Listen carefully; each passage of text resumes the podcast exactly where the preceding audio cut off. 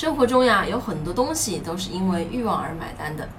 例如，你今天在电视上面看到了一个三明治机，哎呀，你就想，这个三明治机可以用在什么时候呢？当孩子早上不想吃早餐的时候，我就可以用这个三明治机给孩子做一个三明治吃嘛。其实，当你真正买回来的时候，一个月你也很难用到一两次。这个呢，就是欲望。而一日三餐的柴米油盐，则是我们必须的需求。所以呢，当我们让孩子能区分欲望和需求的时候，就是在帮助孩子建立最基础的价值观。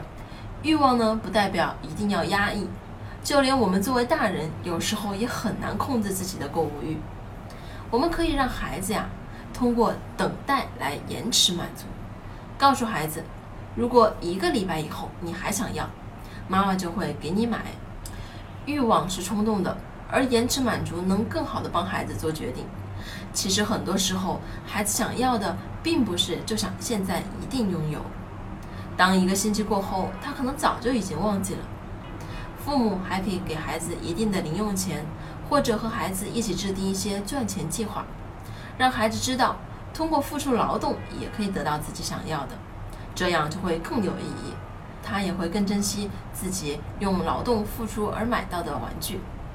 我是不完美柚子妈妈，关注我，为你分享最有深度的育儿知识。